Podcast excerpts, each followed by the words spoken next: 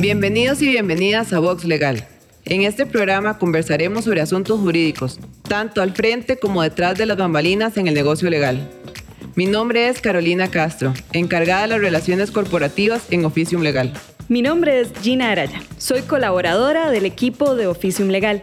En este espacio buscamos compartirles un poco de nuestro día a día en el quehacer legal y así acercarles al derecho público desde una perspectiva más humana. Hola a todos nuestros oyentes. Hoy tenemos un episodio muy especial porque estamos en compañía de varios miembros de la Asociación Costa Rica Young Arbitrators para conocer un poco de la asociación y conversar un poco sobre arbitraje en derecho público. A quien primero quiero presentarles, pero en realidad ya la conocen, es a Carolina Castro, que bueno, es mi co-host en este podcast y forma parte también de CIA desde el 2017. Actualmente es la tesorera de la Junta Directiva. Gracias, gracias Gina. Así es, hoy estaré con la camiseta de Vox Legal, pero también formo parte de CIA Young Arbitrators y pues hoy tendremos dos grandes representantes de esta asociación y siento que este episodio será increíble. Muchas gracias, Caro. En segundo lugar, tengo el placer de presentarles a Sofía Villalta, quien ha sido asociada de CIA desde el 2015 y actualmente es la vocal número uno de la Junta Directiva. Sofía es abogada en alta batalla, asesorando y acompañando en procesos arbitrales a empresas nacionales y extranjeras en arbitrajes comerciales, tanto domésticos como internacionales. Aunado a lo anterior, ha brindado asesoría en temas corporativos y de propiedad industrial. Muchas gracias, Gina. Un placer estar aquí con ustedes hoy. Por último, eh, presentarles al actual presidente de CIA, quien es Sebastián Ayala, quien se incorporó a la asociación en el año 2018. Sebastián es asistente legal en el área de litigio en Esfera Legal. Hola Gina, muchísimas gracias por la invitación. Para mí es un gusto estar acá y la felicito por la creación de este espacio.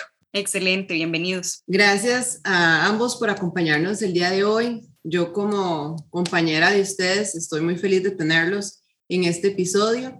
Como nos comentó Gina al inicio, a manera de introducción queremos compartir con todos nuestros oyentes qué es CIA o Costa Rican Young Arbitrators y el tipo de actividades que realiza, previo a lo que es, eh, pues ya adentrarnos en el tema propiamente este episodio. Sebas, ¿vos podrías explicar brevemente qué es CIA? Sí, claro. Eh, Costa Rican Young Arbitrators es una asociación sin fines de lucro eh, ubicada en Costa Rica, ¿verdad? Que, que, cuenta con la integración de estudiantes y abogados y abogadas que tienen interés particular en el arbitraje, pero no solo en esta rama, sino también en, en general en los mecanismos de resolución alterna de conflictos. Entonces, básicamente el objetivo de esta asociación es promover eh, las buenas prácticas en, el área de resolución alterna de conflictos, tanto en Costa Rica como en la región. Esto lo hemos logrado y, planeamos continuar, ¿verdad? Eh, por medio de la realización de actividades académicas, publicación de revista, publicación de una revista, noticias, eh, en fin, un gran cúmulo de actividades y conversatorios, por ejemplo, también, que lo que buscan es darle difusión a, a los mecanismos de resolución, de resolución alterna de conflictos eh, contando también con, con, la discusión de personas invitadas como profesionales, expertos en los temas.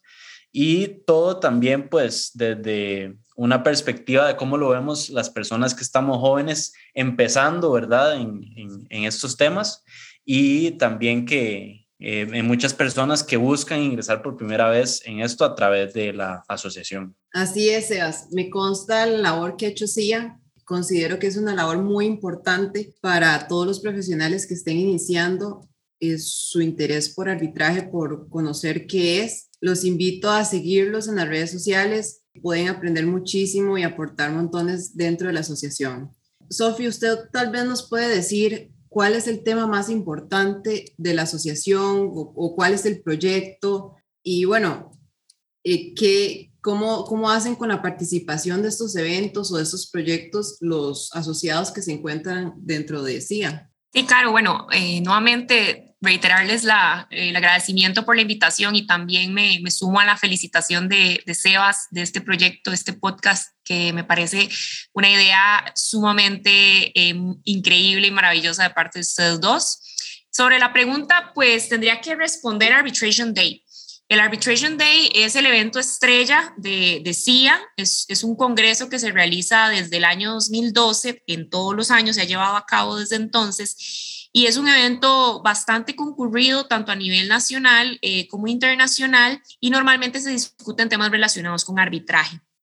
Eh, ya en las ediciones que, hemos organizado, eh, siempre hemos tenido la oportunidad de contar con grandes profesionales de alto nivel de diferentes países y bueno, evidentemente, digamos, personas que ejercen eh, eh, la profesión y que están dentro del mundo del arbitraje. Y además, lo más atractivo de este evento es que generalmente es gratuito o tiene un costo simbólico. Eso lo que permite es que más personas puedan em, participar en el Congreso y enriquecerse de los conocimientos que ahí se comparten. Interesantísimo, Sofi. La verdad es que no dudo que estas actividades son sumamente enriquecedoras para todas las personas que participan y se empapan de este tema a través de, estas actividades. Muchas gracias a ambos por compartirnos un poquito sobre qué es la asociación, su objetivo y bueno, con estas perspectivas tan enriquecedoras como asociados. Sobra decir que desde luego invitamos a todos a seguir así y estar pendientes de los eventos futuros. Ahora volviendo al tema, eh, que bueno, que es el arbitraje en el derecho público. Quisiera que Sebastián nos comparta qué es el arbitraje para tal vez gente que no está como tan empapada, ¿verdad? Y en dónde se encuentra regulado. Claro, Gina.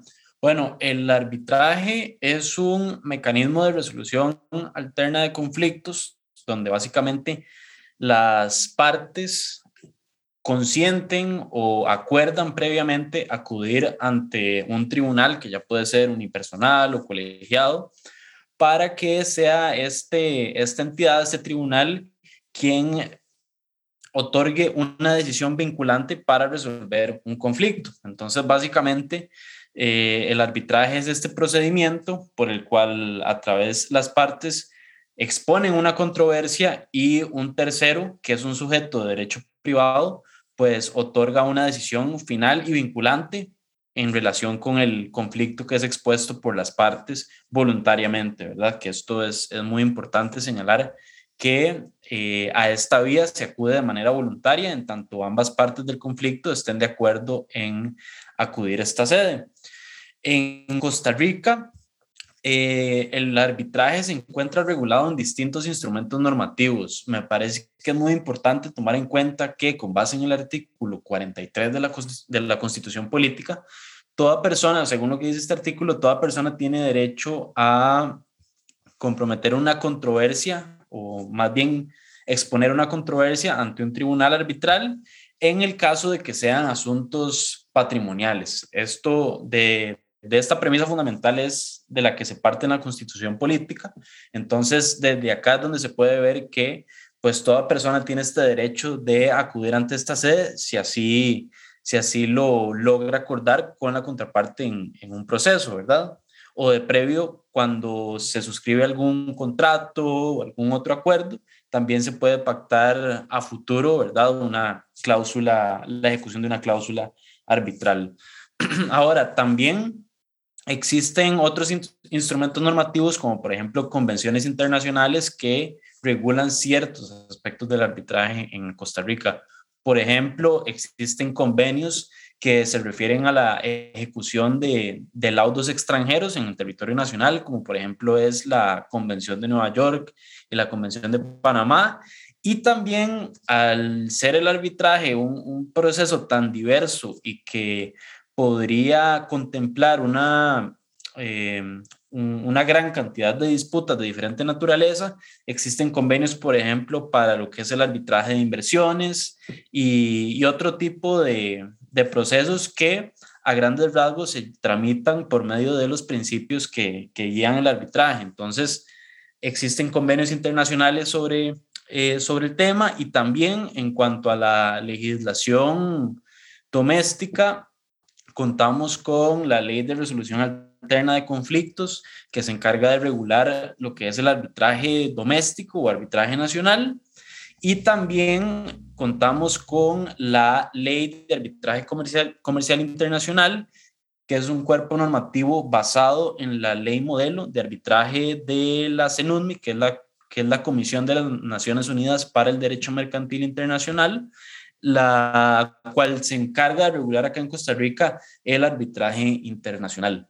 Eh, aunado a esto, también es importante agregar que en Costa Rica contamos con diversos centros arbitrales que cuentan con sus propios reglamentos y con sus propios protocolos, pero a grandes rasgos me parece que eh, cabe mencionar como los instrumentos normativos más importantes estas dos leyes que le mencioné, y también el artículo 43 de la Constitución Política y, y, demás convenciones internacionales sobre el tema, como lo expuse al inicio, la Convención de Nueva York y la Convención de, de Panamá. Igualmente, estos cuerpos normativos contemplan la posibilidad de que en estos procesos se apliquen normativas no vinculantes o de soft law que se pueden encontrar en, en lo que son diversos grupos de investigación o grupos de trabajo que son liderados por organizaciones internacionales, pero que bueno, su, aplicación ya sí no es tan cotidiana como la de la ley DRAC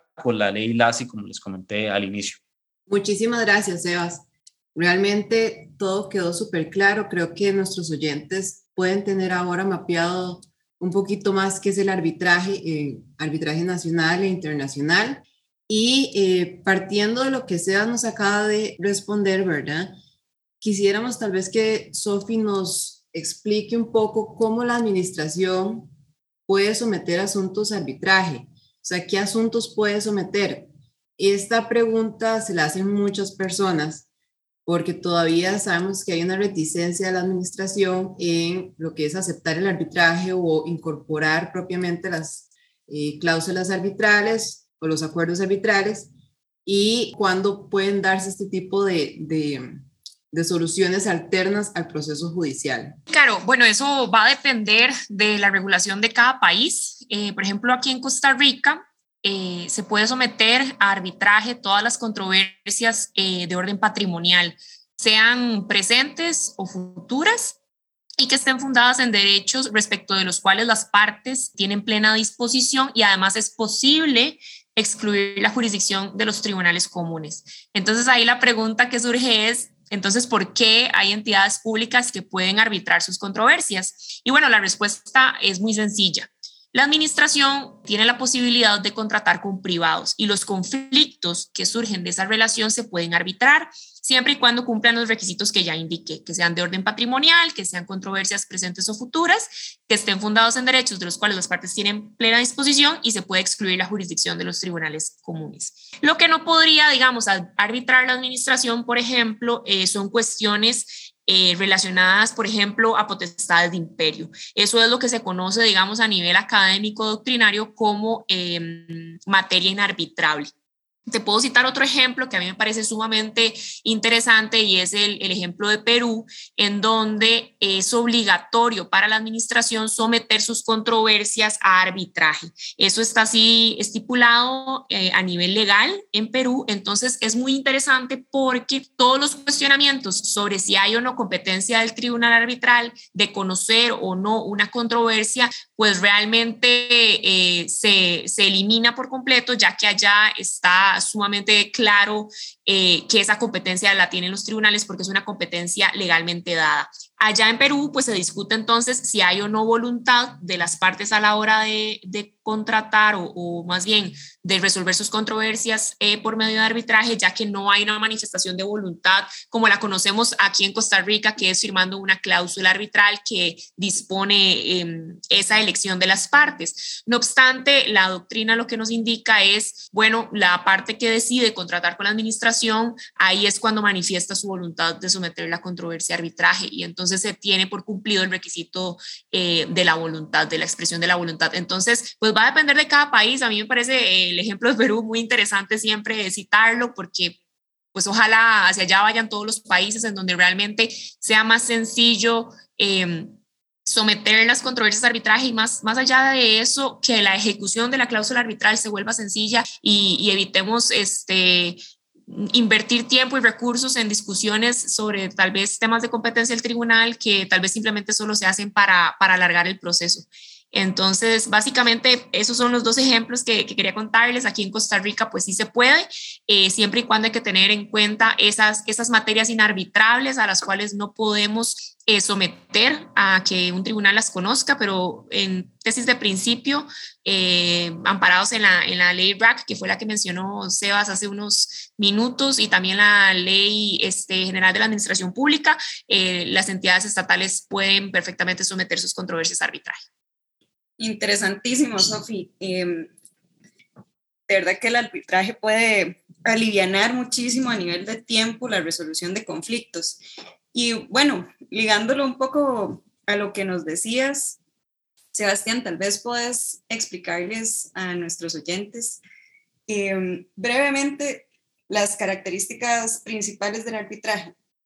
Claro, Gina. Bueno, como como les comenté, también como lo ha mencionado Sofi, eh, en realidad el arbitraje actualmente me parece que ha evolucionado y que continúa evolucionando y hay muchísimas controversias, por ejemplo, como, como está siendo discutido en este podcast en el área del derecho público, pero también hay temas, por ejemplo, sobre construcción, inversiones, eh, controversias. Ahora también se está discutiendo mucho sobre temas de criptomonedas y, y demás, ¿verdad? Entonces, creo que hay una serie de principios que son fundamentales y que deberían de, de aplicarse en todo proceso, pero cada una de, de sus ramas, ¿verdad? Y, y, cada, cada industria en general, en general va desarrollando pues ciertos principios que, que le resultan aplicables a sus necesidades, ¿verdad? Entonces, para mencionar nada más lo, lo general y, lo que me parece que es importante que, los oyentes tomen en cuenta es, en primer lugar, que como lo dijimos al inicio, el, para acudir a la sede arbitral debe existir voluntad. Eh, se, dice que la voluntad debe ser inequívoca para acudir a esta sede, como lo mencionó Sofía, la, la manera más, más clásica o tradicional de poder materializar esa voluntad es a través de la firma de una cláusula arbitral pero también pueden existir acuerdos no verbales o a través de medios electrónicos, por medio de los cuales también se pacta acudir a esta sede. Y la voluntariedad no es solo un requisito para acudir a un arbitraje, sino que también se busca que sea aplicado a través del proceso arbitral. Es decir, si las partes desean que las audiencias sean presenciales, si desean que sean a través de medios virtuales, si quieren presentar conclusiones de manera oral o escrita, se busca que siempre prime pues la voluntad de las partes dentro del marco del debido proceso, ¿verdad? Luego, según la doctrina internacional y también lo que, lo que menciona acá la constitución política, las controversias que sean sometidas a arbitraje en principio deberían de ser cuestiones patrimoniales y derechos que, sobre los cuales se pueda transigir básicamente. Luego, también en el arbitraje, en la doctrina del arbitraje internacional, existe un principio denominado competence competence, que es una, eh, es una máxima del arbitraje según la cual el árbitro debería ser quien resuelve sobre su propia controversia y una vez finalizado el proceso, si es que las partes consideran que el tribunal no fue, no, no tenía competencia para resolver, ahí se podría presentar una acción de nulidad en contra del laudo. Sin embargo, acá en Costa Rica, este principio no aplica exactamente de esa forma, al menos en, con base en lo establecido en la ley RAC, porque acá cuando una parte considera que el tribunal no es competente, esta resolución que dicta el tribunal arbitral puede ser recurrida ante la sala primera de la Corte Suprema de Justicia. Entonces, Ahí es importante mencionarlo porque en la doctrina internacional muchas veces se menciona este principio, pero acá en Costa Rica existe esa salvedad y, y, en la ley está regulado de una manera un poco distinta, a pesar de que en primera instancia sí debe ser el árbitro quien resuelva sobre su competencia. Y luego también es importante tomar en cuenta que en el arbitraje la idea principal es que el laudo que por medio del cual se resuelva la controversia sea definitivo y vinculante. Eh, es decir, contrario a lo que sucede en los tribunales de justicia, donde hay una segunda instancia o, una forma de recurrir, ya sea por el fondo o por temas procesales, la resolución de, una, de un conflicto, en el arbitraje se busca que la decisión final en primera instancia sea definitiva. Y en caso de que, de que las partes consideren que no se siguió el debido proceso o que hubo alguna violación eh, muy, muy flagrante del ordenamiento jurídico o al orden público de un Estado, se puede plantear una acción de nulidad en contra del laudo. Sin embargo, no existe la posibilidad de poder revertir esta decisión de fondo en una segunda instancia. Ahora, en la actualidad también se ha discutido mucho que si las partes acuerdan que hay una segunda instancia en virtud de, del principio de voluntariedad, pues no debería haber ninguna objeción para que puedan plantear los recursos respectivos en una segunda instancia, pero la norma general es, y, y el principio general que se sigue en la mayoría de procesos es que al menos por el fondo se, se resuelve la controversia en una sola instancia. Entonces, estos son algunos de, los principios generales que, que rigen el arbitraje. Muchas gracias, Sebas. Esto abarca de una forma muy general lo que es principal en el arbitraje y da una idea, un concepto que las personas puedan entender un poco más sobre el arbitraje, porque realmente cuando uno dice la palabra arbitraje, normalmente piensan en fútbol, ¿verdad? Pero también sirve para un montón de controversias, como en el caso del derecho público. Sofi, me gustaría tal vez que comentes un poquito más de otros principios que la gente pueda conocer o que pueda entender que son como los principales eh, en esta materia. Claro que sí, Caro. Para citar algunos ejemplos, eh, podemos citar el principio de confidencialidad, que básicamente este principio regula la obligación de todas las personas que participan en un proceso arbitral de guardar eh, estricta confidencialidad de lo sucedido en el transcurso del proceso. Y ahí me gustaría hacer una aclaración eh, de, una, de un precepto que está establecido en la ley RAC, que creo que en Costa Rica no se usa tanto y, sería bueno, digamos, que empecemos como, como comunidad a, a implementarlo. La ley RAC dice que una vez emitido el laudo, eh, salvo acuerdo contrario de las partes, el laudo es público. Y creo que esto es un precepto interesante que como comunidad deberíamos empezar a, estudiar o prestarle atención, porque a partir de los laudos se puede, digamos, evidenciar em, el desarrollo doctrinario, jurisprudencial que hay en este tipo de procesos que de otra forma no tendríamos eh, cómo conocerlo. Entonces creo que es algo interesante que está ahí regulado, que no se hace mucho uso de esa, de esa disposición, pero que sin duda sería de, mucho, de mucha utilidad si se le empezara, digamos, a sacar provecho. También está el principio de imparcialidad y es súper importante que todas las personas eh, sepan que aunque la controversia está siendo resuelta por, por árbitros, eh, siempre ellos tienen que permanecer, al igual, al igual que los jueces, eh, imparciales no solo con respecto a la controversia, sino también con respecto a las partes. Entonces, eh, hay mucha, muchas normativas, muchas disposiciones que se han empezado a promulgar y los centros han empezado a adoptar para garantizar este principio de imparcialidad.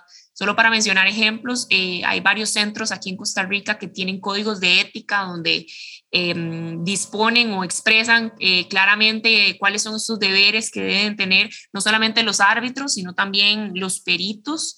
Entonces es incluso una obligación que, que, permea muchas, muchas más partes eh, que participan en el proceso arbitral y no solo a los árbitros. Y finalmente, un principio que creo que antes eh, no era tan usado tan común en los procesos arbitrales, pero que ha cobrado mucha fuerza es el principio de oralidad. Y esto no solamente ocurre en arbitraje, ¿verdad? Sino que también es un fenómeno que estamos viendo en los procesos judiciales. Y es que básicamente la, la oralidad está cobrando más terreno o ganando más terreno frente a los procesos eh, escritos y se está prefiriendo que las actuaciones sean de forma oral. Siempre va a permanecer, digamos, en las actuaciones escritas las más relevantes, la, demanda, la contestación de la demanda, la reconvención, la réplica, pero em, las audiencias y, demás siempre procuran y, privilegian la oralidad. Ahora, también hay ciertas, este, ciertos matices de este principio. Hemos visto que a nivel internacional está la tendencia de que, por ejemplo, los testimonios de los testigos sean presentados por escrito, pero siempre se le permite a las partes o al tribunal eh, llamar a estos testigos a rendir su declaración en una, en una audiencia. Entonces se mantiene ese, ese principio de oralidad. Entonces habrá que ver cómo se, se aplica en cada caso concreto, pero sin duda es un principio que está ahí cobrando más fuerza cada vez y creo que esos tres principios nos, nos permiten tener una claridad y de cómo el, el proceso arbitral ¿verdad? tiene sus ventajas y, y, es una garantía de que obviamente como procedimiento pues se respetan las garantías y los derechos de las partes. Mil gracias por tu aporte, Sofi. De, de, mi parte, creo que igual la explicación quedó súper clara. Recapitulando, tanto el arbitraje entre sujetos de derechos privados como sujetos de derechos públicos tienen los mismos principios, debido a que no hay un procedimiento especial arbitral para eh, cuando la administración desee o necesite utilizar este medio alterno de conflictos. Ahora, em, creo que hay una pregunta que es vital y que quizás las personas que nos van a escuchar y que nos están escuchando eh, se pueden hacer. En caso de necesitarse medidas cautelares en un proceso arbitral con sujetos de derecho público, ¿ante quién se presentan estas medidas? ¿Es ante el tribunal arbitral o ante el tribunal contencioso administrativo? Bueno, Gina, y otra vez tengo que decir que va a depender. Ya Sebas eh, introdujo un poco, digamos, la diferencia que hay entre el arbitraje nacional y el doméstico, también llamado arbitraje doméstico, o el arbitraje internacional, y nos habló un poco, digamos, de cuál norma regula qué en Costa Rica. Entonces, nada más para recapitular, el, el arbitraje doméstico es regulado por la ley RAC y en ese caso, cuando estamos en un arbitraje doméstico, la solicitud de medidas cautelares debe tramitarse ante los tribunales de justicia. En este caso, tiene que ser la sede contencioso administrativa. En cambio, si es un arbitraje internacional que es regulado eh, por la ley LACI, que es la ley sobre arbitraje comercial internacional, basada en la ley modelo de la Comisión Nacional de las Naciones Unidas para el Derecho Mercantil Internacional, esta normativa sí permite que las partes soliciten las medidas cautelares directamente al tribunal arbitral. Ahora bien, sí quiero aclarar que hay muchos académicos y profesionales en Costa Rica que consideran o consideramos, porque yo también lo considero así, que la ley RAC sí permite a los árbitros dictar medidas cautelares. No obstante, en la práctica esto no se ve. Realmente yo no conozco un caso en el que yo haya visto en un arbitraje doméstico que un tribunal arbitral dicte medidas cautelares en, un proceso doméstico o nacional. E incluso creo que los, los abogados de parte ni siquiera lo solicitan porque saben que en la práctica em, es usual tramitarlo, digamos, ante la sede contencioso administrativa. Entonces va a depender en qué proceso nos encontremos. Y también ya después vendrá la discusión de una vez dictadas las medidas, cómo se ejecutan, ¿verdad? Pero bueno, para no, no entrar eh, mucho en, en, detalle y para ceñirme a la pregunta, pues básicamente va a depender de eso, ¿verdad? Si es un arbitraje doméstico o un arbitraje internacional. Mil gracias, Sofis. En cuanto a lo que son los laudos arbitrales en derecho público, han existido dos teorías que se han venido dando, pero hay una de ellas que es la principal, en cuanto a esta ejecución de laudos, la primera teoría dice que sobre, es sobre la potestad exclusiva de la jurisdicción contenciosa, que es remitir la ejecución del laudo ante el contencioso. Algo así parecido como acabas de, de indicarnos en cuanto a las medidas cautelares. La segunda teoría es acerca del derecho constitucional que puede ser ejercido ante diversos tribunales de la República, en la cual sostiene que la propia constitución política le da competencia al tribunal arbitral para que ejecute su laudo. ¿Qué es lo que sucede en estos casos, verdad? Porque no hay una regulación en la ley, por ejemplo, nacional hablando de arbitraje nacional, sobre este tema. ¿Vos nos podrías explicar cuál es la posición, ayudarnos a que los oyentes comprendan un poquito cómo se está haciendo hoy y la experiencia que has tenido? Y claro, vamos a ver, en la práctica, cuando una entidad pública eh, no sale favorecida en un proceso arbitral y el laudo, eh, digamos, va en contra de sus intereses, es usual que la administración cumpla lo que el laudo dictó sin demora y que no haya necesidad de interponer un proceso de ejecución. Cuando un particular, privado o contratista es quien pierde el proceso arbitral y el laudo eh, más bien favorece la postura de la administración, normalmente el contrato o la ley dotan de alternativas a la administración para que se pueda cumplir o hacerse cumplir eh, esa condenatoria eh, sin un proceso de ejecución. No sé, por ejemplo, se les permite ejecutar la garantía de cumplimiento o retener algún pago, en fin, hay mecanismos que se les da a la administración para que pueda, digamos, hacerse cumplir.